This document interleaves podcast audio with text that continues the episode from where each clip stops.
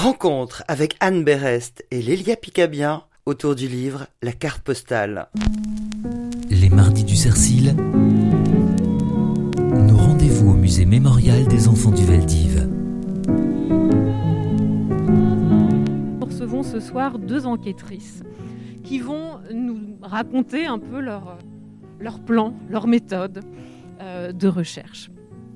Alors, ce livre euh, raconte l'histoire, raconte plutôt l'enquête que vous avez menée pour retrouver l'auteur d'une carte postale anonyme qui a été déposée dans votre boîte aux lettres en 2003. Au verso de cette carte postale, quatre prénoms Ephraim, Emma, Noémie, Jacques. Et vous allez donc euh, non seulement rechercher l'auteur, mais également euh, faire des recherches pour euh, raconter l'histoire de ces quatre personnes déportées, de ces quatre personnes qui, ont été, qui ont été déportées et assassinées à Auschwitz. Une autre personne également, Myriam, qui était la sœur de Jacques et de Noémie, Myriam qui a survécu, Myriam qui est votre grand-mère, Anne qui est votre mère, Lélia. Et hum, la première question que j'aimerais vous poser, puisque c'est un livre de recherche, on peut le prendre, c'est vraiment un livre à, tiroir, il y, a, plusieurs histoires, celle de l'enquête au présent et, et, celle des membres de la famille Rabinovitch dans la Shoah. Au fond, je voudrais vous poser la même question à l'une et à l'autre, mais je pense que votre réponse sera peut-être pas la même. À quel moment avez-vous commencé cette recherche? Avant de répondre à la question d'Aneg, je voulais d'abord vous dire euh, que lorsque le Cercil euh, m'a écrit pour me proposer cette rencontre, j'ai tout de suite dit oui. Et puis j'ai tout de suite proposé que Lélia vienne avec moi, parce que le Cercil euh, joue un rôle dans cette histoire. C'était très important parce que ce livre, j'ai pu l'écrire grâce aux recherches de Lélia, que Lélia, pendant 20 ans, 25 ans, a fait des recherches sur, sur sa famille. Et que je dis souvent que ce livre a commencé à s'écrire il y a 25 ans avec, avec Lélia. Et c'est grâce à des lieux comme le Cercil, grâce à des rencontres de gens qui savent faire des recherches dans les archives. Lélia ici retrouve ce soir euh, Catherine. C'est grâce à Catherine que Lélia a pu euh, comprendre un certain nombre de choses. Donc c'est très important voilà, de, vous remercier et de, vous dire que même si ce matin je me suis réveillée à faune, pour rien au monde, euh, j'aurais annulé cette venue. Parce que voilà, c'est grâce à, vous, grâce au travail de tous les archivistes, des historiens, qu'on peut écrire ce qui, au bout du compte, est un roman. Et je vais expliquer pourquoi. Euh, j'ai beaucoup parlé, maman. Tu commences à répondre à la première question? Euh, Comment j'ai fait les recherches? Bon, il se trouve que j'étais enseignant-chercheur, j'étais professeur de linguistique. Et, mon métier, c'est de faire de la recherche et de trouver Hein, quand on cherche, il faut trouver. Et donc, euh, j'ai commencé à faire des recherches en appliquant les méthodes que je connaissais dans, dans mon métier, c'est-à-dire de façon extrêmement systématique et en classant, recoupant, euh, contrôlant. Parce que ce qui est très étonnant, c'est que toutes les archives ne sont pas extrêmement fiables. Il y a des choses étonnantes. Par exemple, euh, il était dit dans une archive que Noémie et Jacques venaient du Veldiv. Mais c'était pas possible. Enfin, c'était en contradiction totale euh, avec ce que je pensais savoir. Et c'est grâce à quelqu'un du Cercil que j'ai tout compris d'ailleurs, qui était historienne à l'époque, Catherine. Euh, voilà. Donc euh, j'ai appris comment contrôler ce qu'on trouve et recouper. Et c'est par mon métier que je, euh, je savais chercher dans des fichiers, je savais un certain nombre de choses, monter une biblio. Ça, ça, ça m'a été donné par mon métier. Voilà comment j'ai commencé les recherches en 2000. Donc, euh, Lélia commence les, recherches en 2000. Je raconte aussi que c'est déclenché par euh, la commission Matteoli. Mais euh, nous, notre histoire, d'abord, elle commence en 2003 avec cette carte postale bizarre, étrange, qui arrive dans notre boîte aux lettres. On la, on reproduit sur la couverture. Euh, elle arrive chez, chez Lélia. Et puis on se demande ce que c'est que cette carte. Parce que l'auteur a voulu rester anonyme. Et il n'y a que quatre prénoms. On sait que c'est les prénoms des grands-parents de Lélia, de son oncle et de sa tante, mais on ne sait pas pourquoi on nous a envoyé cette carte. Elle nous semble comme un message de l'au-delà. On ne sait pas si c'est un message bienveillant. On ne sait pas si c'est quelqu'un qui nous a écrit pour nous dire euh, continuez à penser à eux, ou si c'est comme une liste qui voudrait dire vous serez les prochains, ou tout ça. On ne sait pas quoi faire de cet objet. Et donc Lélia le range dans un tiroir et on n'en parle plus pendant 15 ans. 15 ans. Et au bout de 15 ans, il se passe un, événement à l'école avec ma fille. Je ne vais, pas raconter quel événement parce que ne faut, pas raconter tout le livre. Mais au bout de 15 ans, j'appelle Lilia et je dis Maman, est-ce que tu as toujours la carte postale? Elle me dit Oui, oui. Et je dis J'ai décidé de retrouver qui nous l'a envoyé. Et voilà. Et c'est le début de l'histoire. Tout ça, c'est ce qui nous est arrivé. Et malgré le fait que je sois romancière, j'ai mis du temps à me dire tiens, et si c'était un livre? Et si je racontais cette enquête? Parce qu'au début, j'étais vraiment dans, dans l'obsession de, de m'interroger sur l'auteur de la carte postale. Quelle a été la fonction du livre alors? C'est-à-dire que l'enquête démarre, vous écrivez à la fin de l'enquête ou vous écrivez en cours d'enquête et, comment ça joue d'une certaine façon dans, dans le cours de l'enquête, de vos recherches? Est-ce que c'est à partir de ce moment-là que vous imaginez davantage la vie des uns et des autres? En fait, euh, ce qui se passe, c'est que donc je décide de mener l'enquête. Alors, euh, qu'est-ce qu'on fait pour si, vous, si votre voiture elle tombe en panne, vous allez voir un garagiste. Moi, bah, qu'est-ce que j'ai fait? Je suis allée voir un détective privé. Et donc, euh, je vais. Euh, on dans le livre, j'y vais toute seule, mais en, en, vrai, on y allait ensemble, Lélia et moi. Et donc, on est allé chez un. J'ai tout de suite pensé à Duluc Détective, parce que je me souvenais des films de Truffaut, et puis il y a cette enseigne dans Paris. Alors, je prends rendez-vous chez Duluc Détective. Et là, Lélia et moi, on vit une scène ahurissante chez Duluc Détective. On a l'impression d'être dans un film, parce que le détective privé est très drôle qu'il a un accent du, sud-ouest à couper au couteau, qui regarde notre carte postale en disant bah, Je suis désolée, moi je fais les divorces, je fais le, les problèmes de voisinage, mais alors les, les cartes postales anonymes, euh, pas du tout. Et donc, on vit des choses qui sont tellement folles que là, je me dis mm -mm, il faut que je prenne des notes parce que je vais raconter cette enquête. Et euh, comme un, je me dis, tiens, ça va être comme un polar. En fait, ce qu'on est en train de vivre, c'est comme un roman policier où Lélia et moi, on serait un peu les deux détectives euh, un peu euh, nuls, qui savent rien faire, mais qui font avec les moyens du bord.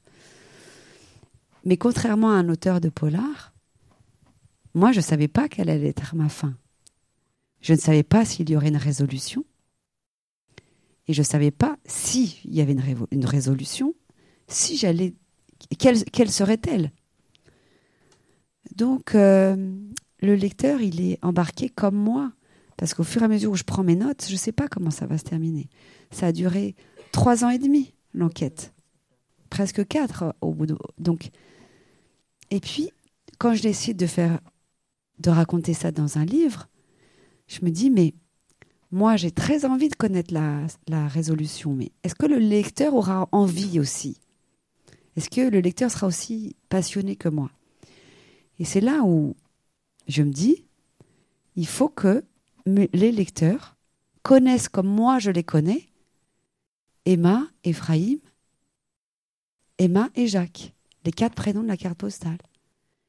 Si ces quatre prénoms sont pour le lecteur devenus des personnages familiers, alors eux aussi, ils auront envie d'aller au bout de l'enquête. Et donc c'est comme ça que ce qui est la première partie du livre, c'est-à-dire tout le récit de leur vie, est en fait arrivé après dans l'écriture. En fait, le, le, livre avance notamment grâce au dialogue. En fait, l'enquête, c'est aussi un dialogue entre vous et votre mère. Toutes les deux, vous voulez savoir. Vous voulez aussi savoir ce que c'est votre mère. Et hum, je, voulais que vous lisiez un, petit extrait. Un passage. Ah oui. Donc là, c'est un dialogue. C'est au début du livre. Et donc, euh, on repart encore en arrière. Et c'est à l'époque où, je, demande à Lélia, comme elle a fait toutes ses recherches pendant, pendant 20 ans, ben je lui demande de, me raconter. En fait, je lui dis euh, Est-ce que tu veux bien me raconter l'histoire de notre famille? Et donc, euh, le dialogue euh, commence ainsi. Donc, je dis Maman, comment as-tu réussi à reconstituer toute cette histoire avec autant de précision? Et donc, Lélia me répond Je suis partie de presque rien de quelques photos aux légendes indéchiffrables, de bribes de confidences de ta grand-mère jetées sur des bouts de papier que j'ai retrouvés après sa mort, l'accès aux archives françaises au tournant de l'an 2000, les, les témoignages de Yad Vashem et ceux des survivants des camps ont permis de restituer la vie de ces êtres. Tous les documents, cependant, ne sont pas fiables et peuvent orienter sur d'étranges pistes il est arrivé que l'administration française fasse des erreurs. Seul le recoupement permanent et minutieux des documents, avec l'aide d'archivistes, m'a permis d'établir des faits et des dates. Donc là, je vous explique. J'ai levé les yeux au-dessus de l'immense bibliothèque. Les boîtes d'archives de ma mère, qui me faisaient peur autrefois, m'apparurent soudain comme les arcanes d'un savoir aussi vaste qu'un continent. Lélia avait parcouru l'histoire, comme elle aurait parcouru des pays. Ses récits de voyage dessinaient en elle des paysages intérieurs qu'il me faudrait à mon tour visiter. En posant ma main sur mon ventre, je, je demandais silencieusement à ma fille d'écouter attentivement avec moi la suite de cette vieille histoire qui concernait sa vie toute neuve. Les mardis du Cercil, des conférences en public et en écoute. Donc, toutes ces recherches à travers les archives, les recoupements d'archives. Alors, dites-nous qui sont Emma et Ephraim, quel, quel, a été leur itinéraire et quel est l'itinéraire de leurs trois enfants euh, Leur itinéraire est. Bon, on va, on va commencer par euh, Ephraim. Il est né un peu au contrefin de l'Oural. Euh, son père était un, négociant euh, euh, de meubles, de divers objets. Et il a pu, chose extraordinaire, habiter Moscou. Voilà. donc, Ephraim fait des études à Moscou dans les années, il est né en 1800, 1890 euh, à peu près, donc c'était avant la Révolution. Ensuite, euh, comment rencontre-t-il sa femme? C'est très compliqué. Sa femme est polonaise et elle vient de Lodz. Hein, On, doit dire Huch et pas Lodz. Mais bon. Euh, et elle fait de la musique elle veut, devenir pianiste, euh, artiste libre. C'était la dénomination officielle qui veut dire euh, euh, artiste de concertiste quelque part. Et elle va donc en Russie. Il n'y a pas de possibilité pour les filles en Pologne d'accéder à des études supérieures. Et elle est, ça c'est une hypothèse. on en a beaucoup discuté avec Anne. D'autre part, moi, j'ai fait, je, fais du, yiddish, donc euh, il y a une petite culture qui, m'a permis de dire que certainement euh, Emma était euh, logée chez la famille Rabinovitch, voilà, et que c'est là où le, couple, le couple s'est rencontré. le futur couple s'est rencontré. Ensuite, il y a d'autres aventures que Anne raconte très bien, donc je, je vais pas, je vais vite. À Moscou naît ma mère, mais c'est 1919, la révolution euh, russe, c'est 17. Euh, toute la famille, euh, ils sont sept frères et sœurs, ils sont tous ce qu'on appelle des socialistes révolutionnaires. Bon, ils sont juifs, mais à l'époque, c'était c'était pas ça qui était important, c'est que c'était des bourgeois et qu'ils étaient contre les bolcheviks. Et donc là, il y a un des frères de mon grand-père qui a été fusillé par la Tchéka. Hein, et là, il fallait partir. Euh, le grand euh, Anne raconte ça, reconstitue ça. Euh, bon, c'est romancière. il y a un très beau passage où le grand-père dit Mais non, fini, tout le monde part. Et tout le monde se disperse. Tout le monde se disperse. Mon arrière, mon arrière-grand-père part en Palestine sous mandat britannique avec sa, plus jeune fille et la veuve de son fils euh, fusillé.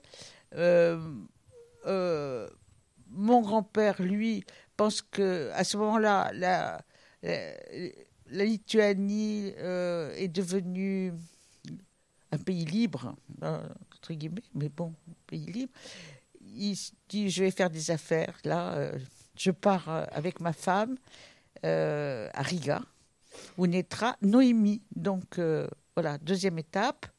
Et puis les autres se dispersent, dont un en France qui sera un peu ensuite la tête de pont pour l'arrivée de mes grands-parents en France. Et, après, ça, ça, bon, je raconte pas le livre, il, part rejoindre euh, ses parents en Palestine. Euh, mandataire. Et là naît Jacques à Haïfa, donc une fratrie née comme ça au fil des, des, déménagements, etc. Et tout, euh, tout le monde, c'était un peu raide, euh, un peu rude, je crois, la, la vie, euh, la vie en, en, Palestine. Et on décide de. de c'était quand même des gens très, très cultivés, aimant la, musique, le, la peinture, le cinéma. Et Paris était plus euh, attrayant, euh, je pense. Et puis, euh, dans ces années-là, donc en 1930, Paris, c'était aussi le phare de ce qu'on appelle l'école de Paris, tout ça. donc, ils partent en France. Ils, partent en France. tout le monde, les enfants vont apprennent le français à toute allure, vont à l'école. Et puis, ils demandent la nationalité française. Cinq ans après, il fallait un certain nombre d'années qui lui a été refusé, refusé, refusé. Euh, et puis voilà, euh, arrive la guerre, euh, et puis les, lois restrictives sur les juifs et tout. Et c'est la fin. Et ma mère s'échappe du guépier. Après, c'est dans la suite et dans le, dans le livre. Mais vous a-t-elle, même si j'ai lu le livre et que je connais la réponse, mais vous a-t-elle raconté comment elle s'était échappée du guépier? C'est-à-dire que vous le savez aujourd'hui, mais est-ce que cela a été raconté? Ma mère n'a jamais rien raconté. Oh, euh, n'a jamais rien raconté. Je pense qu'elle ne pouvait pas raconter parce qu'elle s'était refait une vie et parler du passé l'aurait détruite. Je pense. Donc silence, euh, silence absolu. Mais en revanche, elle écrivait des, petits bouts de papier. Euh, des petits bouts de vie, des petites euh, réflexions sur des, bouts de papier. Et ce qu'elle faisait, aussi, euh, pour l'anniversaire de ses petits enfants, pas pour, pour nous, elle racontait une histoire de sa vie. Donc voilà, avec les petits bouts de papier et puis les, histoires racontées aux petites filles. Euh, voilà, on a pu reconstituer des choses. On s'aperçoit dans le livre que faire cette recherche, pour vous qui l'initiez ou qui l'a relancée d'une certaine façon, Anne, c'est une responsabilité parce que ça a des incidences qui rejaillissent alors à la fois sur vous, il y a tout un questionnement euh, sur votre identité, sur votre deuxième prénom, euh, et en même temps, on sent dans ce travail que vous menez avec votre mère que vous avez besoin aussi d'une certaine façon de son autorisation pour pouvoir euh, avancer dans les recherches. Et parfois, y a, on sent que c'est un petit peu conflictuel, que l'autorisation, vous ne l'avez pas complètement. Euh, oui, tout à fait. En fait, ce qui se passe, c'est que le livre est sur trois grandes parties. La première partie s'arrête en 42. Ensuite, il y a une deuxième partie qui est aujourd'hui, qui est l'enquête que je raconte. Et puis à un moment donné, je bute dans mon enquête. Et il faut que, va falloir que je retourne dans le passé et que je retourne en 43. Et là, Lélia me dit, euh, moi, j'ai, arrêté mes recherches à ce moment-là. Donc je lui dis, bah moi, je, vais aller en 43, je vais voir, je vais aller, je veux comprendre ce qui s'est passé pour tes parents, euh, ce qui s'est passé autour de ta naissance. Je vais aller dans le village où ils ont été cachés. Je vais euh, surtout que je le raconte pas dans le livre, mais moi, avec les années, Lélia m'a appris à faire des recherches. Donc, euh, dans le livre, mon personnage est celui qui est très, celui qui pose les questions. Mais j'ai quand même des, acquis des techniques. Et Lélia, elle n'était pas tout à fait. Elle m'a dit bon, euh, en gros, euh, oui, là, c'est trop proche de moi. Mes parents, leur vie, tu vas rentrer dans leur chambre à coucher je suis pas très à l'aise avec ça. Et moi, je lui dis, ben, ben je vais le faire quand même. Donc, euh, j'ai demandé à, l'autorisation à Lélia de mettre dans le livre nos moments de. C'est pas des gros conflits, hein, mais des moments où on se dit des choses sur lesquelles on n'est pas forcément d'accord. Parce que, en fait, pour moi, c'est un livre où, au fond, tout le monde peut rentrer dedans, que ce soit son histoire ou pas son histoire, dans l'idée de qu'est-ce que ça veut dire d'aller sur les traces de son passé. Qu'est-ce que c'est d'aller retrouver les ancêtres? Euh, et en fait, c'est pas facile. Il y a des moments où on a des obstacles.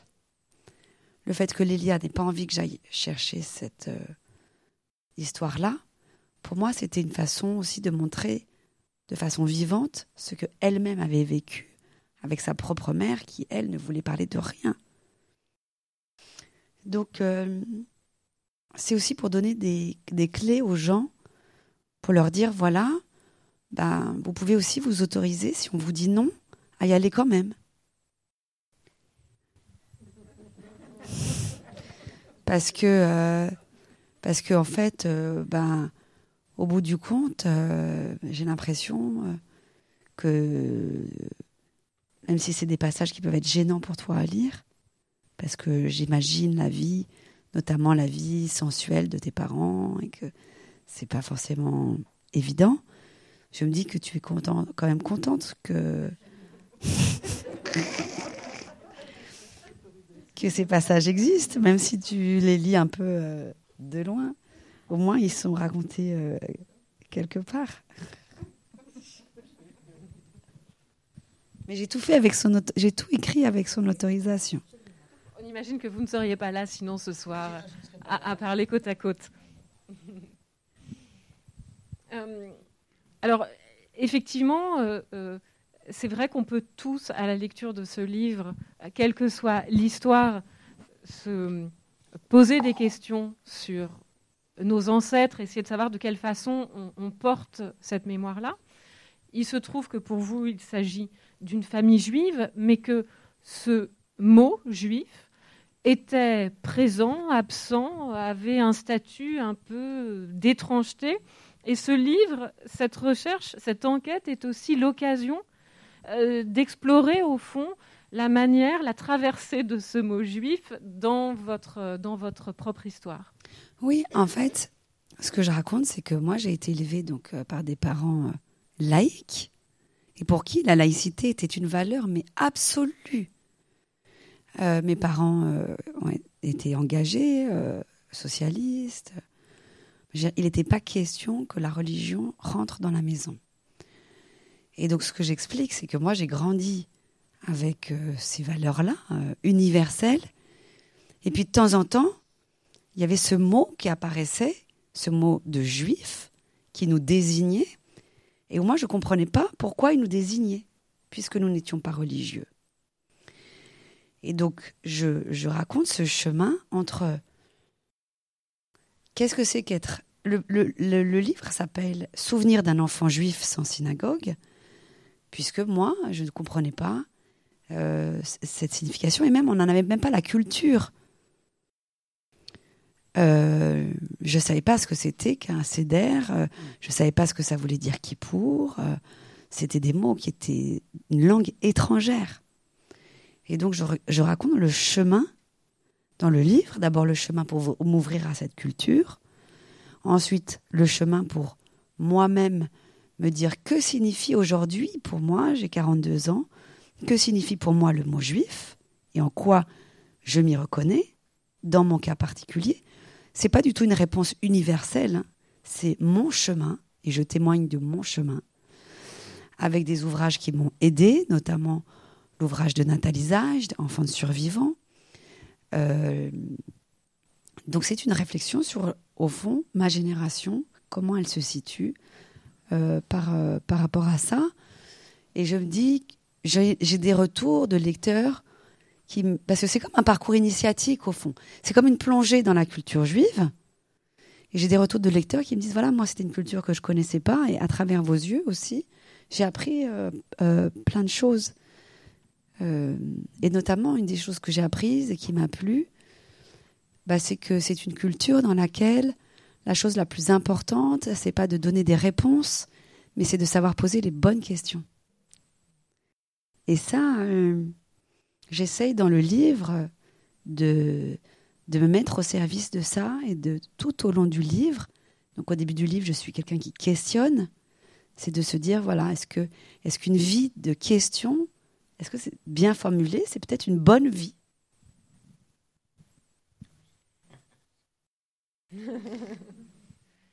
J'aimerais qu'on parle un petit peu de Myriam. D'une part parce que Myriam, c'est votre deuxième prénom. Et vous interrogez votre sœur, l'une de vos sœurs qui, elle, porte comme deuxième prénom celui de Noémie. Myriam a survécu. Noémie a été déportée. Euh, et par ailleurs, il y a tout un questionnement autour de, ces figures-là inspirantes où vous marchez d'une certaine façon sur leurs pas. Euh, comment, cette histoire-là est venue se, se- se nouer pour vous dans votre parcours? Est-ce que finalement ça a rencontré des questions que vous vous posiez euh, précédemment Enfin, quelle, quelle a été en fait votre rencontre avec Noémie Et aussi, vous avez connu Myriam. Euh, Est-ce que vous avez redécouvert Myriam à travers, euh, à travers vos recherches? Alors, beaucoup, beaucoup de choses à dire. D'abord, donc Myriam et Noémie, c'est les deux sœurs. Il y a un petit frère, Jacques. Quand vous entrez ici dans le Cercil, la photo, la première photo que vous voyez de cette très très belle jeune fille qui a 19 ans, c'est Noémie. Euh, c'est elle. Euh, et d'ailleurs, euh, il y a un air de famille quand même. si. Donc, ouais. Ma petite sœur. Et en fait, moi, j'ai fait un, gros travail. Je le raconte pas dans le livre, mais j'ai fait un gros travail à un moment donné de ma vie de psychogénéalogie. Euh, j'ai travaillé avec euh, la femme de Alessandro Jodorowsky et qui avait appris les techniques de Jodorowsky et qui m'a fait travailler sur mon arbre généalogique et qui m'a permis de voir dans mon arbre les répétitions, les schémas, ce qui revenait. Et en fait, c'est elle qui m'a fait remarquer, tiens, c'est marrant parce que toi, tu portes le nom de Myriam, ta grand-mère qui a survécu, ta sœur, elle porte le prénom de Noémie. C'est elle qui m'a un peu mis le- la main là-dessus et elle m'a dit une chose qui m'a beaucoup euh, portée. Elle m'a dit, si tu, si tu fais ton un travail sur ton arbre généalogique, en fait, tu guéris ton arbre pour les généra- générations à venir, mais en fait, tu guéris aussi ton arbre pour les générations avant toi. Bon, ça, c'est la parenthèse Jodorowsky, moi qui me passionne, mais chacun voilà, se construit comme il veut sur sa pensée par rapport à la. Il y a des scientifiques qui disent que dans nos cellules, on garde la mémoire sur trois générations. Et ça, c'est une chose qui m'avait beaucoup frappé. C'est-à-dire que notre corps se souvient des traumatismes et que parfois, si on surréagit à certains événements, c'est peut-être parce que nos cellules se souviennent qu'il y a trois générations, on a vécu quelque chose. Ça, ça, ça me passionne et c'est un des, des, terreaux du livre. Euh, Myriam, donc ma grand-mère, oui, je l'ai connue, j'en parle beaucoup. Je, l'ai connue jusque tard. Euh, mais celle que j'ai découverte dans le livre, c'est Noémie. Et Noémie, elle a été assassinée à 19 ans. Et, et c'est fou parce que tout le monde sait que quand on fait des recherches, quand on cherche, on trouve des choses. Si vous vous mettez à chercher sur votre famille, vous n'allez pas forcément trouver ce que vous cherchiez au départ, mais il y a des choses qui arrivent. Et c'est très étonnant. On, rentre dans des moments étranges où on a presque l'impression que ce sont des signes qu'on vous envoie. Euh, et on se met presque à avoir des pensées, euh, euh, voilà, de se dire attends, est-ce qu'il n'y a pas des fantômes qui sont là, qui nous mettent sur les pas? Et donc Noémie, ce qui est assez fou, c'est que pendant que je faisais cette enquête, j'ai retrouvé son journal intime, le journal intime qu'elle a écrit pendant la guerre, et puis on a retrouvé, on découvre, je découvre pendant que je fais l'enquête, qu'elle voulait devenir écrivain. Mais c'est quand même fou. C'est-à-dire que deux générations plus tard, elle a deux petites nièces, Claire et moi, qui sommes écrivains. Et on, ne savait pas qu'elle voulait être écrivain. On découvre son début de roman, on découvre ses poèmes. Elle avait commencé à écrire une pièce de théâtre. Moi, j'écris du théâtre. Enfin, c'est vraiment incroyable. Et je ne vais pas raconter, parce que ça, c'est une des surprises de la vie que je raconte dans le livre. Mais quand j'ai découvert le début de son roman, j'ai eu un choc en lisant les premières lignes, parce qu'il se passe quelque chose que je vous laisse découvrir, mais qui est bouleversant. Et euh, donc voilà, et ce que je me suis dit, j'écris ça dans le livre, je me suis dit, mais au fond, cette jeune fille, elle avait voulu être écrivain. C'était, ça aurait peut-être, elle était peut-être, elle aurait pu être un grand écrivain. Et je me dis, ben, au fond, euh, euh, on a pris la vie de ces gens, on les a assassinés. On a pris les enfants qu'ils n'ont pas pu avoir. On a pris les vies qu'ils n'ont qu'ils pas pu accomplir. Mais on a aussi pris les livres qu'ils n'ont pas pu écrire. Et je me suis dit, voilà, après c'est mon, ce que je me raconte, c'est que d'une certaine façon, ben, deux générations plus tard, Claire et moi, on écrit des livres pour. C'est une forme de, de réparation, enfin, peut-être pas de réparation, mais en tout cas de nécessité vitale. La, la, la vie continue et les livres veulent être écrits. Noémie a été euh, décrite dans le livre d'Adélaïde Oval, qui a été euh, une assistante sociale, qui a eu un rôle très important au camp de Pithiviers. Et au fond, elle parle d'un personnage, No, et euh, elle dit beaucoup de choses. Est-ce que vous pouvez nous parler un petit peu de cette séquence-là de Noémie à Pithiviers? Oui, alors ça, je vais parler de Noémie, puis après je vais laisser Lilia expliquer comment c'est vraiment grâce au, au Cercil qu'on a retrouvé ce livre. Et c'était assez fou, voilà, de, de... Adélaïde Oval parle de Noémie, elle l'appelle No. Elle dit qu'elle a un courage, une sagesse infinie. No a 19 ans, elle, aide à l'infirmerie, elle, elle, aide les enfants et, elle décrit son visage, elle décrit euh, sa volonté de travailler. Et euh, voilà, c'est des, des, des lignes qui m'ont beaucoup servi parce que ça m'a permis de, savoir que ce que j'écrivais sur Pithiviers était, était, voilà, j'étais au bon endroit. Et puis je vais laisser Lélia raconter comment elle est tombée sur euh, l'ouvrage d'Adélaïde Oval. Ah oui, mais c'est grâce au Cercil. C'est grâce. Euh, bon, je, faisais des recherches aux archives départementales et en fait, j'ai fini par atterrir au Cercil parce que c'était incontournable.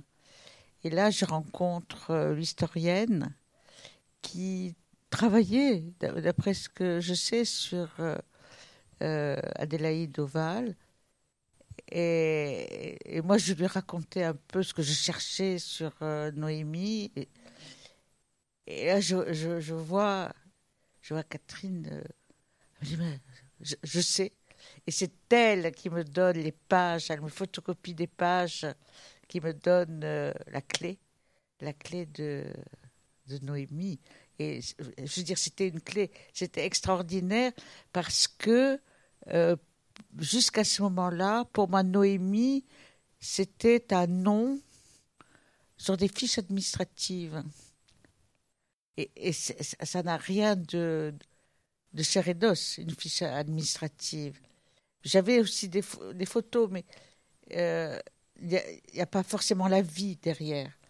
Et là, tout d'un coup, euh, découvrant sous la plume d'Adélaïde Oval une description du comportement, de, de, de, je sais pas, de la façon dont elle parlait, dont elle euh, agissait envers les autres, eh ben c'était plus quelque chose d'abstrait, c'était véritablement une personne vivante. Et ça a été pour moi un grand choc, vraiment. C'était étonnant.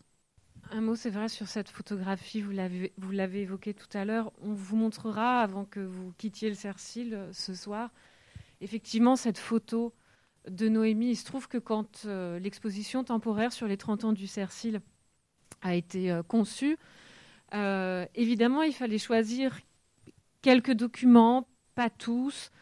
On voulait qu'il y ait quelques portraits, quelques portraits qui soient là, dont les visages soient présents sans forcément raconter l'histoire. Et le, visage, c'est vrai, de Noémie Rabinovitch est, est tellement beau qu'on avait envie de sa présence euh, dans cette exposition. Et puis finalement, en tirant un petit peu le fil, on tombe aussi sur Jacques, le petit frère, euh, qui est sur son vélo. Et voilà, ces deux présences sont, euh, sont, sont importantes pour nous ici. Je referme cette parenthèse. Euh, on vous montrera quelles sont, quelles sont ces photographies. Avant les arrestations, avant l'arrestation de, de, Noémie et de Jacques, euh, c'est une famille qui vit euh, dans un village, les Forges, et vous y retournez. Alors ça, c'est les passages aussi un peu drôles de vous deux enquêtrices.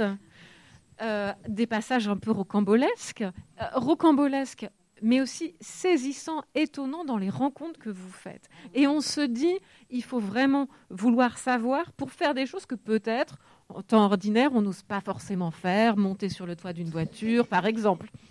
Alors, là, pour moi, c'est important d'expliquer pourquoi j'ai mis roman sur la couverture. Dans la vraie vie, les, voyages qu'on a fait dans ce village,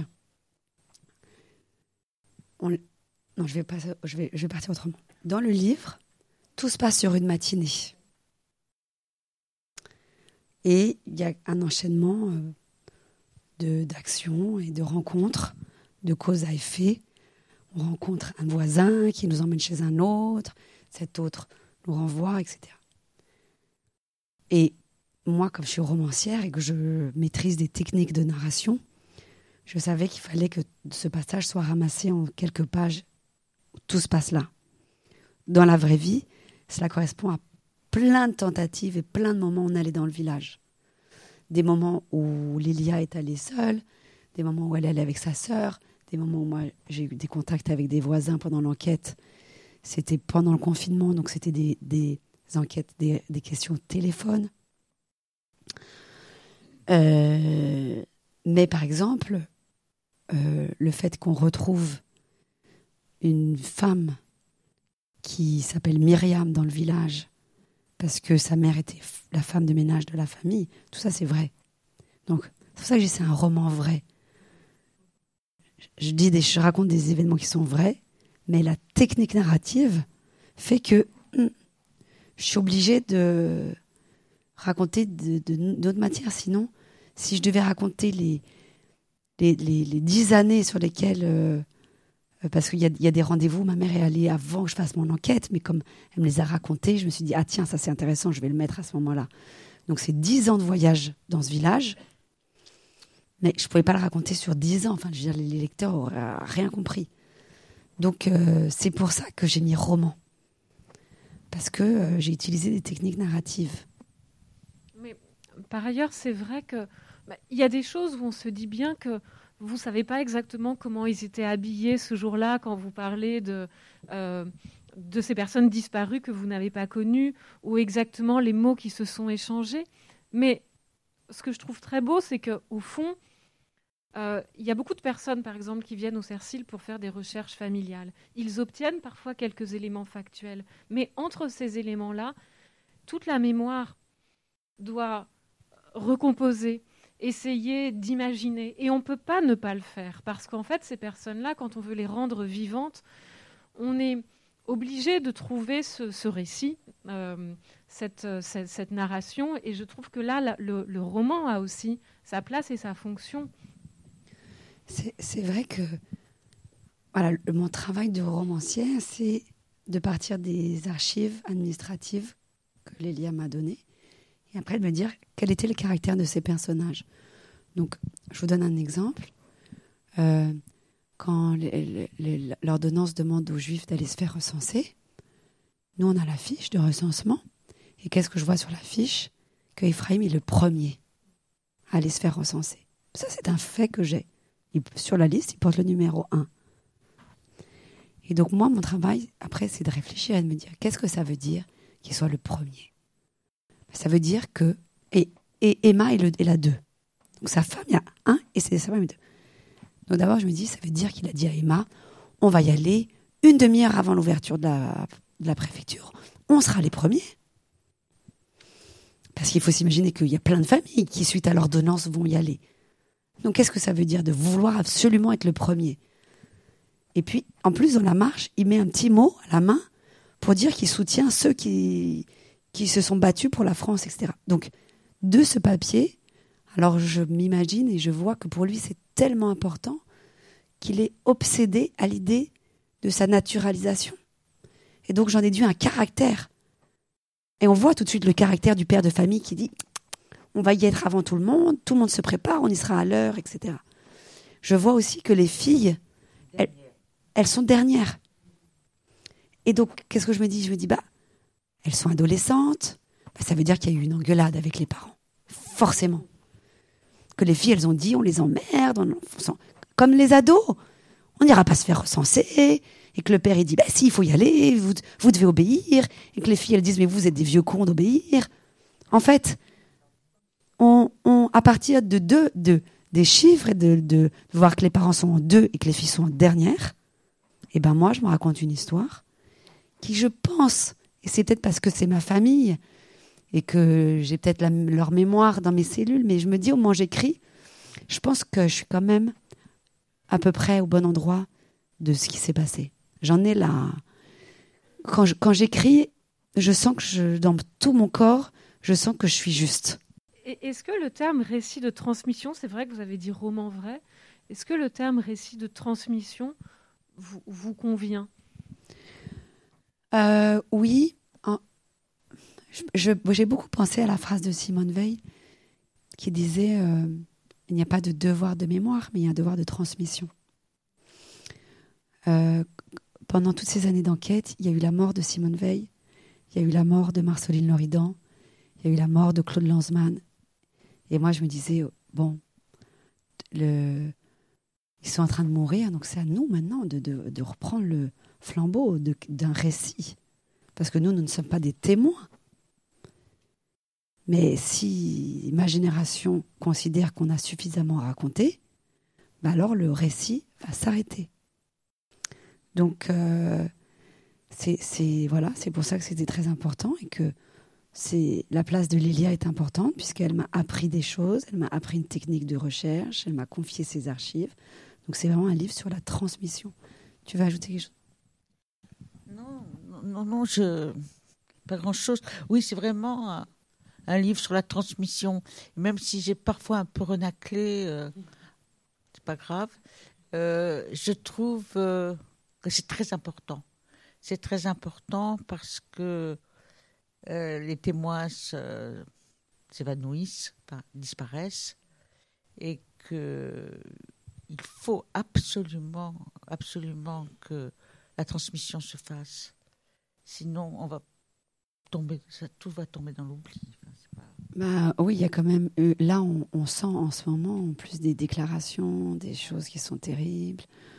Éric Zemmour a dit dimanche soir que l'État français n'avait pas de responsabilité dans la. Enfin, je ne sais pas si vous avez entendu dimanche soir sur euh, Europe 1, je crois. Éric Zemmour a dit comme ça au détour d'une phrase, hein, ça a été peu relevé dans la presse, mais il l'a dit, que l'État français n'avait pas de responsabilité dans la déportation des Juifs. Et il a affirmé ensuite que seuls les Juifs étrangers ont été euh, déportés.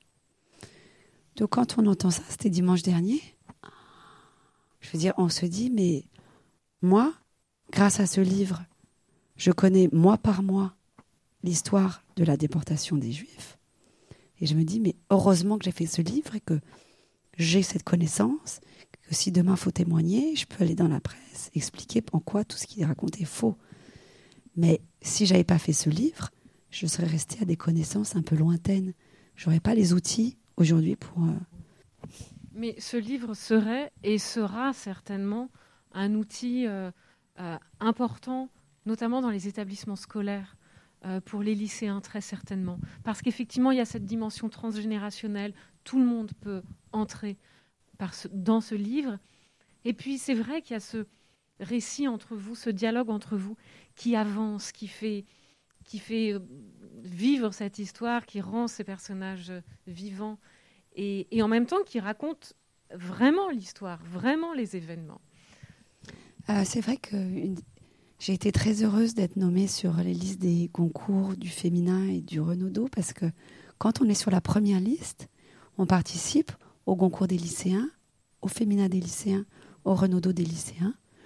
Moi, j'ai dit à ma maison d'édition, je veux faire tous les rendez-vous, je veux rencontrer toutes les classes parce que c'est comme si j'avais fait une promesse en écrivant ce livre, un pacte. Et je leur ai dit, je ferai tout. J'irai, voilà, je, serai un, soldat de la mémoire et j'irai parler, même si c'est fatigant. Mais euh, j'ai eu une volonté euh, aussi de grande clarté du livre pour les jeunes. Je voulais que ce soit un livre facile à lire, où l'écriture serait fluide.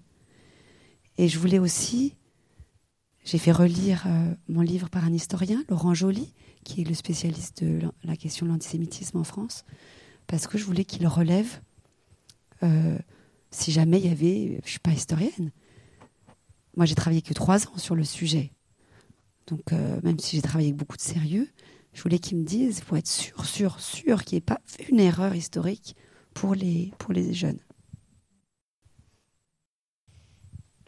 Avant de laisser la, parole au, au public, euh, il arrive aussi souvent dans les centres de recherche, et notamment au CERCIL, que quand des familles viennent, c'est parfois avec une question euh, qui paraît lacunaire, c'est-à-dire je sais mais je ne sais pas que ma tante a été euh, arrêtée à 19 ans, internée et euh, déportée en août 1942.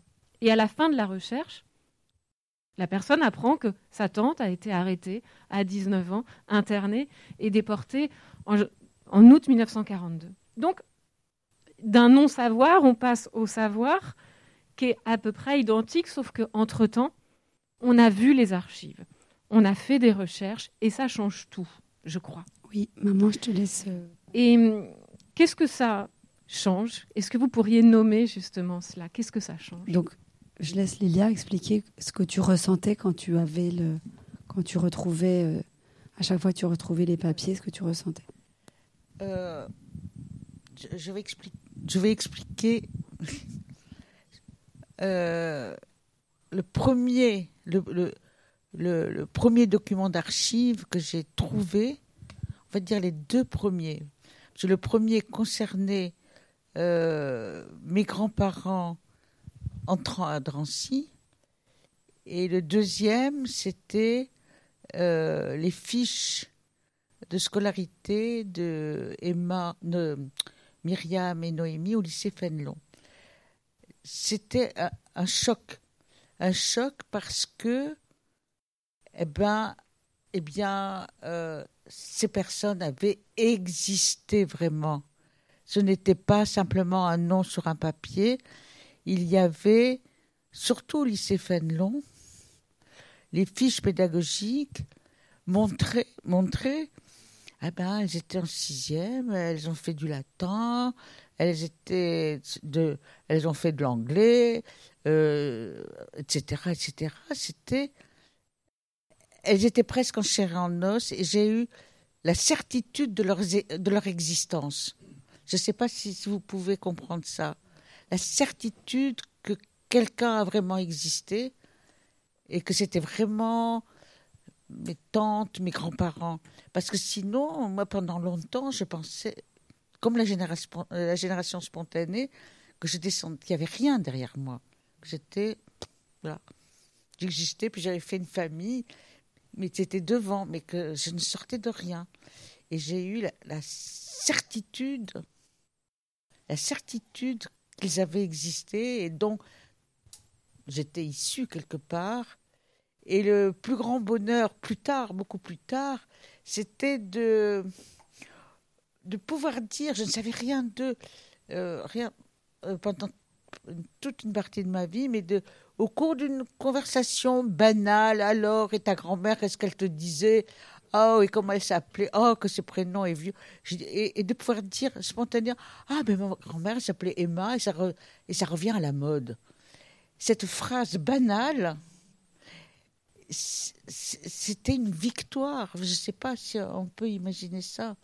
Une victoire sur la, sur la vie. Ben, ces gens ont existé, j'en avais la preuve et je pouvais en parler. Voilà. Et pour vous, Anne, qu'est-ce que ça, qu'est-ce que ça change? Qu'est-ce que ça apporte? Peut-être aussi par rapport à l'écriture, mais dans votre vie? Euh, Donc, moi, j'ai, je suis la génération d'après. Je n'ai pas ce choc de voir les, les, les, archives qui sont un choc parce que, en effet, c'est quand on parle des gens sans voir les photos, on se dit mais ça se trouve ils n'ont pas existé. Et là on se dit ok ils ont existé. Ça c'est l'émotion de Lélia.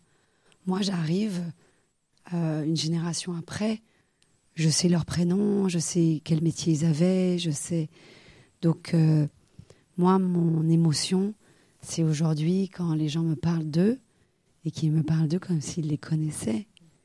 Quand les gens me disent Ah, ah Ephraïm, et d'entendre les gens prononcer son prénom, ma grande émotion, elle est, à cet endroit-là. Je voudrais rajouter quelque chose sur, les archives.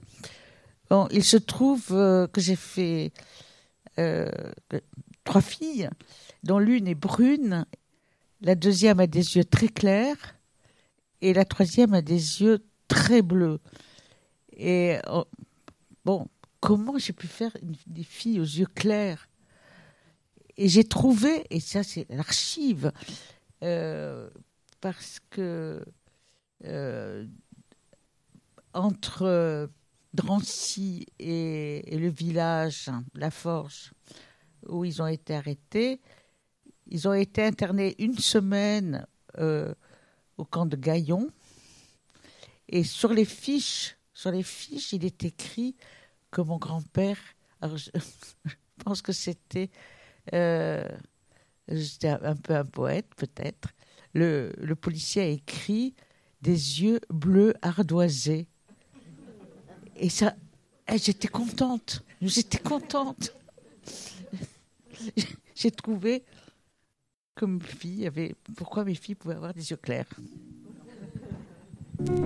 Les mardis du Cercil, des conférences en public et en écoute.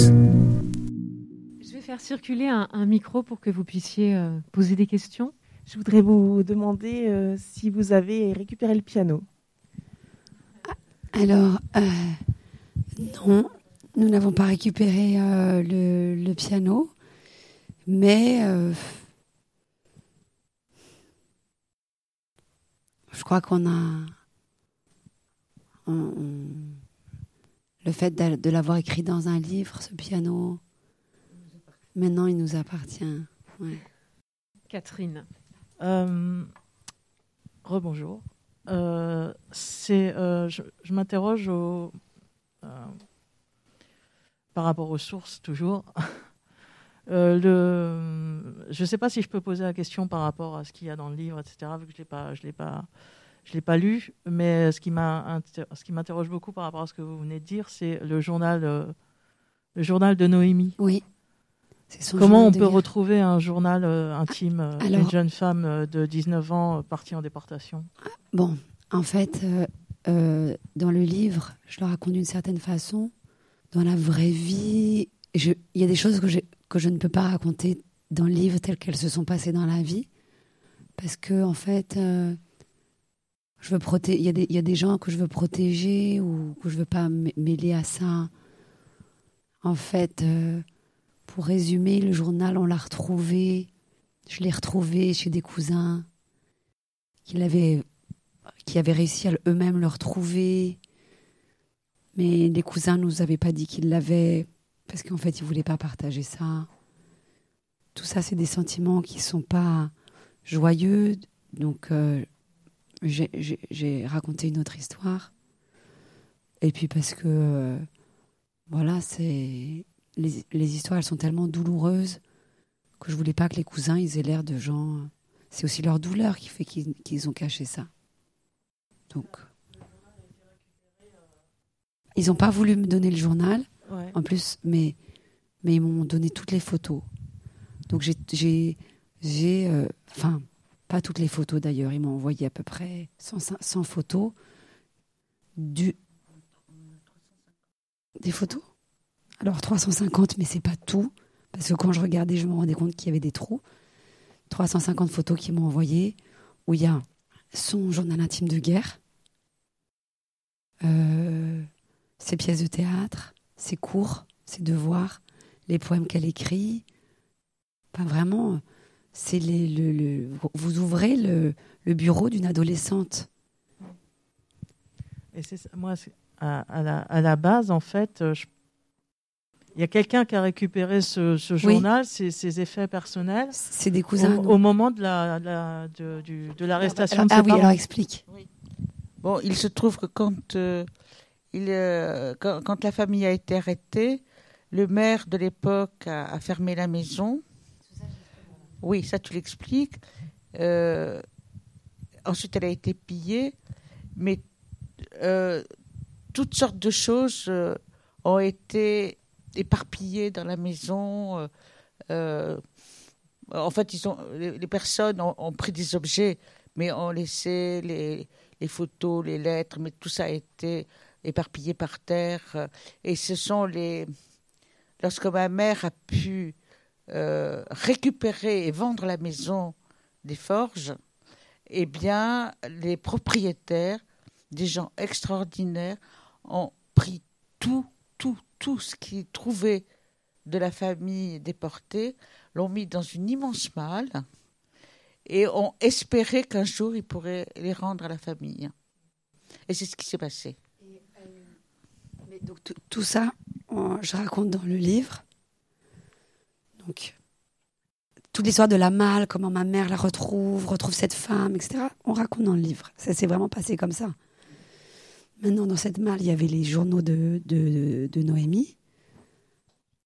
Et puis, ces journaux, avec les années, sont arrivés chez des cousins éloignés qui ne nous ont pas donné connaissance. Lélia n'a jamais su l'existence de ces journaux. Parce que, bon, voilà. Et on les a retrouvés, moi, grâce au confinement. euh, j'ai pu contacter des. Enfin, voilà.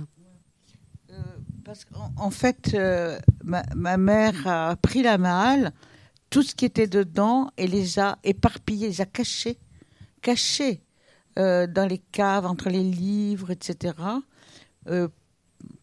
Personne ne pouvait voir.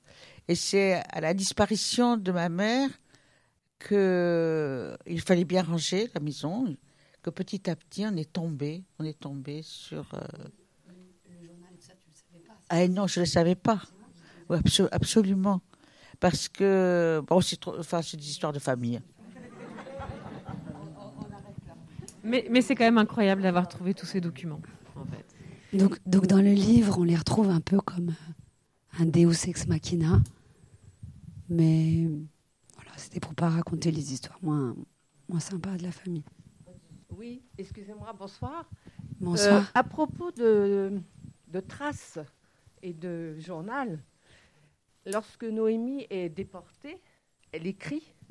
Est-ce que euh, Adélaïde a récupéré ce qu'elle a écrit? Non, elle n'a pas récupéré. En revanche, il y a une histoire ahurissante. Je rentre pas trop dans le détail dans le livre parce que l'histoire est dingue et qu'il faudrait écrire tout un livre là-dessus. Mais Lélia, en fait, Noémie devient comme à ce moment-là, c'est le moment où ce sont les juifs étrangers qui sont arrêtés. Donc Noémie, elle est dans un camp où la plupart des femmes savent pas écrire. Dans sa baraque. Parce que non seulement en général c'est les hommes qui savent écrire, mais en plus c'est des étrangers. Donc elle devient l'écrivain public de sa baraque et des baraques autour, et c'est elle qui écrit les lettres pour tout le monde. Et comment on découvre ça? Parce que Lélia, un Yad Vashem, découvre une liste et veut contacter, enfin, a les noms des gens de la baraque de Noémie. Et elle se dit, bah, je vais les contacter. Mais vraiment dans un truc de bouteille à la mer, quoi. En retrouvant les petits-enfants et les petits-enfants des gens qui étaient en même temps dans la baraque. Il y a une des bouteilles qui prend. Il y a des petits petits-enfants qui dit euh, Oui, oui, c'est ma famille. euh, c'est bien euh, ma grand-mère qui était dans la même baraque. Qu'est-ce qui se passe? Eh ben, ils s'invitent à aller prendre un thé. Et donc, les, descendants prennent le thé tous ensemble. De ceux qui étaient, voilà, la tante de ma mère, Noémie, qui était dans la baraque, et la grand-mère de ce monsieur. Et le monsieur lui dit, ah bah écoutez, je vais vous montrer. On a des lettres qu'elle a écrites du camp de Pithiviers. Je vais vous les montrer. Et donc ma mère voit la lettre. Et là, elle a une sorte de choc. C'est une lettre écrite par Noémie. Parce qu'elle reconnaît l'écriture de Noémie. Parce que Noémie, comme souvent les adolescentes, avait une façon d'écrire ses lettres très. euh, alors les oui, les E étaient avaient des boucles, les M partaient dans tous les sens. C'est vraiment un truc d'adolescente à un moment donné de faire quasiment de la calligraphie. Et donc elle avait une façon de faire ses lettres qui est exactement la même.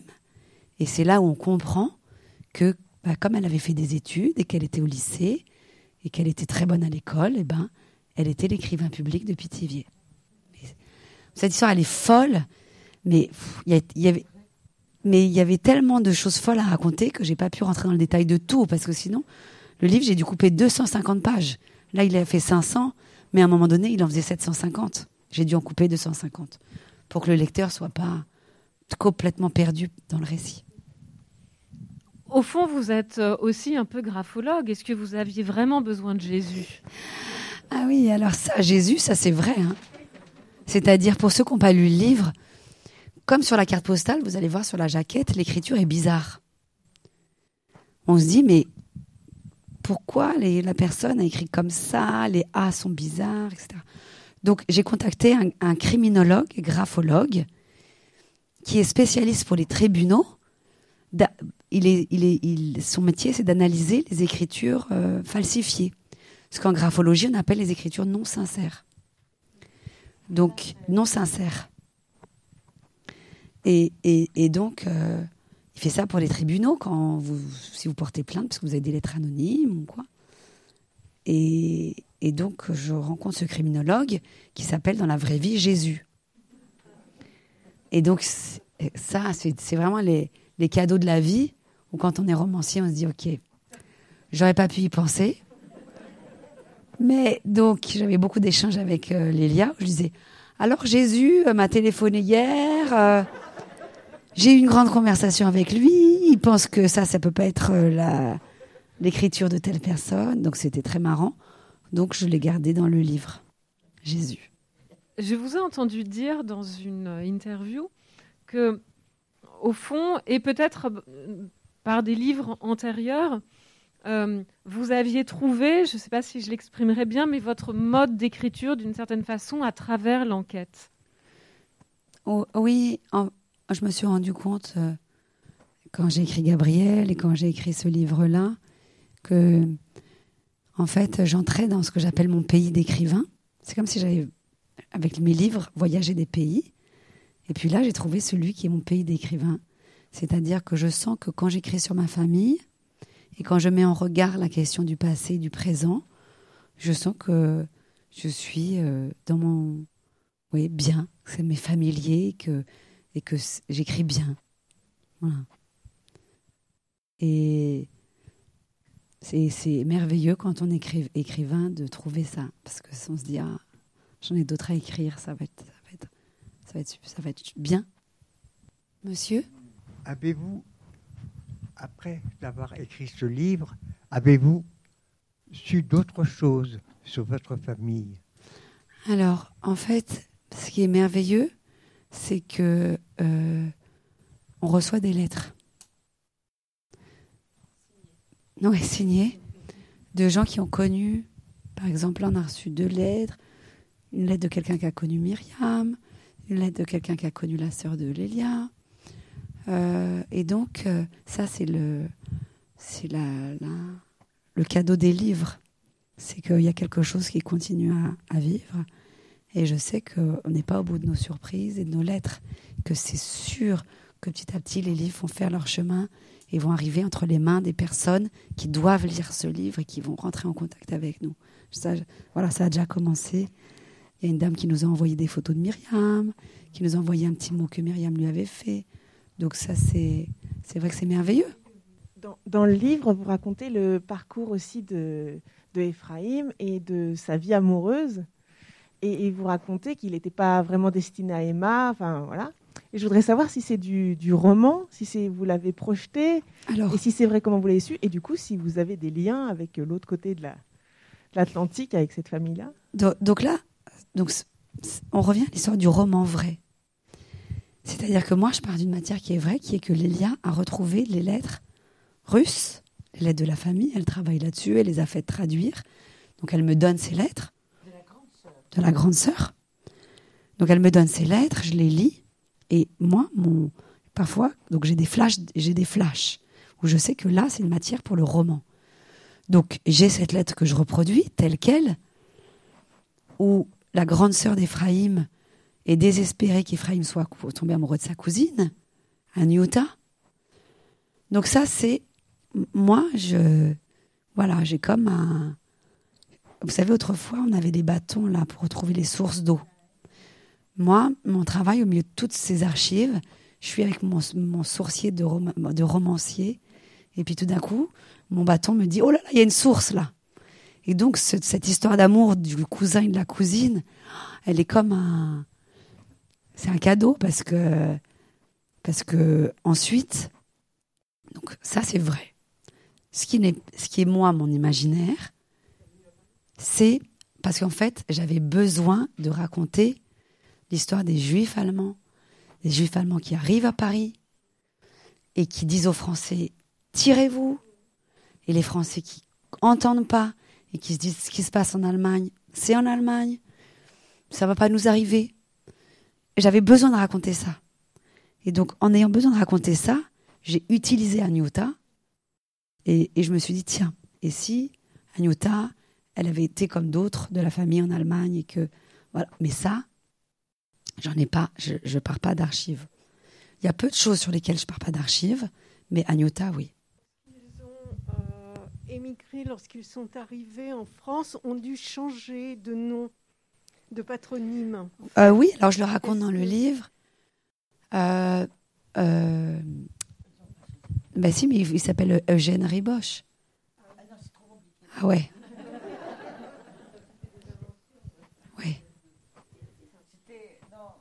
C'est pour ses brevets, ouais, pour les brevets. Parce que mon, grand-père inventeur. je, fais très simple. hein. Il était inventeur. euh, inventeur. Et donc, il avait inventé une machine à faire lever la pâte à pain. Il a déposé un brevet. Et je pense, alors là, là c'est moi qui pense que euh, Ephraim Rabinovitch, pour le brevet, c'était un peu. Et, donc, il a gardé les initiales euh, Eugène Rivoche. Voilà. Donc, c'est vrai que quand on regarde sur les changements de nom dans l'histoire, bon, en général, les, les juifs qui ont changé de nom, c'était des juifs qui étaient arrivés avant. Eux, ils sont arrivés tard, ils sont arrivés à la fin des années 20. Donc, soit c'est des gens qui étaient sur le territoire français depuis plus longtemps, qui ont, qui ont, qui ont changé leur nom depuis plus longtemps. Il y a ceux qui ont eu la naturalisation française. Ephraim n'a pas eu la naturalisation. Souvent, c'était au moment de la naturalisation qu'on pouvait changer de nom. Et ensuite, il y a beaucoup de changements de nom après la guerre. Mais donc lui, il fait ni partie des, juifs français qui étaient là depuis longtemps, il fait ni partie de ceux qui ont eu la naturalisation. Donc, il n'y a pas de changement de nom, sauf dans ce, brevet euh, d'invention. Son frère, lui, a changé de nom parce qu'il a pris un pseudonyme d'artiste. Donc, euh, il s'est appelé euh, Rabbi.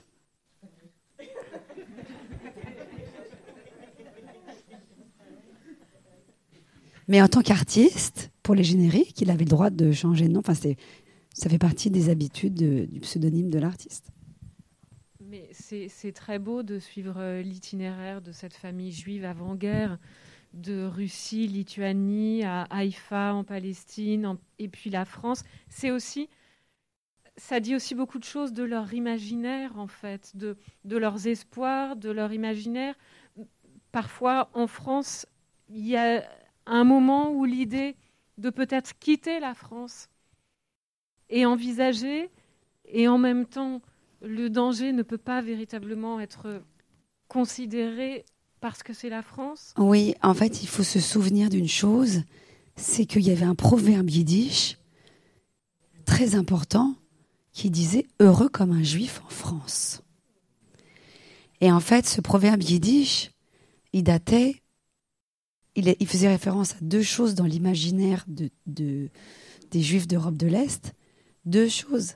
C'est après la Révolution française, le statut particulier des juifs en France, qui est un statut l'un des plus favorables de toute l'Europe. C'est-à-dire qu'au moment où Catherine II de Russie, en Russie, fait les lois, les lois de mai, qui sont des lois horribles contre les juifs, quasiment au même moment, en France, c'est des lois euh, ouvertes. Et ensuite arrive l'affaire Dreyfus. Et dans toute l'Europe, on disait, il y a un pays où il y a un petit juif, sorti de nulle part, qui a été défendu par les plus grands intellectuels français. En fait, c'était fou pour les gens de se dire, alors que dans toute l'Europe, les juifs étaient persécutés, de se dire, mais en France, ils sont défendus, accueillis. Donc il y avait ce fantasme très très fort de ce pays, des Lumières, de cette terre d'accueil, qui malheureusement, comme le cas d'Éphraïm, les a menés la tête dans le, dans le piège. Parce qu'il n'a eu de cesse de se dire, mais non, on est en France, ici on aime les juifs. Oui, j'ai beaucoup apprécié votre livre que j'ai lu en trois jours. Euh, Qu'est-ce qui s'est passé dans le village des Forges euh, ben, à la sortie de la guerre? Parce que visiblement, il y avait des courants différents. Parce qu'il y a cet instituteur, on peut penser Oui. qu'il était du côté des résistants et qu'il était prêt à les aider. Oui. Et puis ben, le maire qui semblait être d'une autre trempe. Il, s'est passé dans ce village, on a changé le nom, hein, parce que, encore une fois, on n'avait pas envie de, mettre une sorte de voile euh, sombre sur, sur les gens qui vivent aujourd'hui là-bas. En fait, dans ce village, il s'est passé comme dans tous les villages français. Alors, qu'est-ce qui se passe après-guerre D'abord, les gens veulent plus entendre parler de la guerre. Les familles, elles sont coupées en deux. Il y a ceux qui se sont bien comportés, ceux qui se sont mal comportés. Et en fait, pour continuer à vivre, il va falloir oublier tout ça. Et c'était aussi la volonté de De Gaulle, hein, de dire après-guerre, on va mettre dans l'administration les gens dont c'est le métier, euh, qui savent faire de l'administration, et même s'ils sont mal comportés, on va les, on va les... De Gaulle a eu cette volonté de pas, de, de, de, que la France ne se déchire pas de l'intérieur. Donc de dire, Chut, allez, il y a eu la petite, il y a eu une courte période de quelques mois avec euh, les, comment ça s'appelle, l'épuration, qui a duré quelques mois. Et puis au bout de quelques mois, on a dit, on peut pas continuer comme ça, sinon le pays va pas, les familles vont se déchirer, le pays va pas se redresser. Donc au forge, il s'est passé comme partout. On oublie, on passe à autre chose, on regarde demain, et surtout, on parle pas, on parle pas. Quelle qui a été notre guerre, on ne parle pas de ce qui s'est passé pendant la guerre. Il y a eu aussi la volonté de la part des survivants d'effacer le passé, Oui. redémarrer à zéro. Exactement. Moi, alors, c'est moi, moi, je, j'ai vécu la guerre en, en tant euh, qu'enfant. J'ai vécu après avec mes parents. À aucun moment, ils n'abordaient dans la conversation le thème de ce qui s'est passé pendant la guerre. Et lorsque, bien des années plus tard, j'ai essayé de reconstituer tout ce qui s'est passé, je me suis rendu compte de, l'énorme silence que j'ai vécu avec mes parents. C'est exactement donc, ce qu'a vécu Lélia. C'est exactement ce qu'elle raconte, c'est-à-dire le silence de sa mère. Et en fait, on voit dans le livre, bah, il y a une génération qui est la génération du silence. Ensuite, la génération qui sont les enfants du silence, c'est vous. Comment vous grandissez dans des familles où les parents ne veulent pas parler? Et comment vous vous dépatouillez avec ça? Et puis après, le livre, il montre, moi, ma génération. Mais, Où, euh, mais on- même lorsque j'ai voulu rédiger, euh, ce- reconstituer l'histoire, vous pouviez pas. j'ai beaucoup consulté ma sœur qui avait 11 ans de plus que Ouais, moi, ouais. qui elle donc Avait des souvenirs. ça en adolescente et en jeune euh, adulte. Et on s'est rendu compte en, en parlant, ma sœur et moi, que même elle Ah, bien sûr. avait subi un silence et, et- et avait des trous. C'est vraiment ce que vous racontez là, c'est toute une partie et tout un, un sujet du livre que j'explique, que je raconte. Je raconte le Lutetia, le retour des déportés, pourquoi ils peuvent pas parler, la question de l'indicible, de en fait parler, c'est prendre le risque de ne pas être cru. Enfin voilà, tout ça c'est c'est tout un parcours sur plusieurs générations que je retrace dans le livre. Et j'ai reconstitué, reconstitué autant que j'ai pu, mais j'ai des lacunes, Comme comme Lélia, voilà. des, des choses que je ne comprends pas. Exactement. C'est tout ça, c'est votre génération, les enfants du silence, qui avaient ça en commun. Merci en tout cas énormément. Anne Berest, Lélia Picabia. C'était les mardis du Cercil. Des rendez-vous sur place au musée mémorial et des podcasts avec C'est comme à la radio.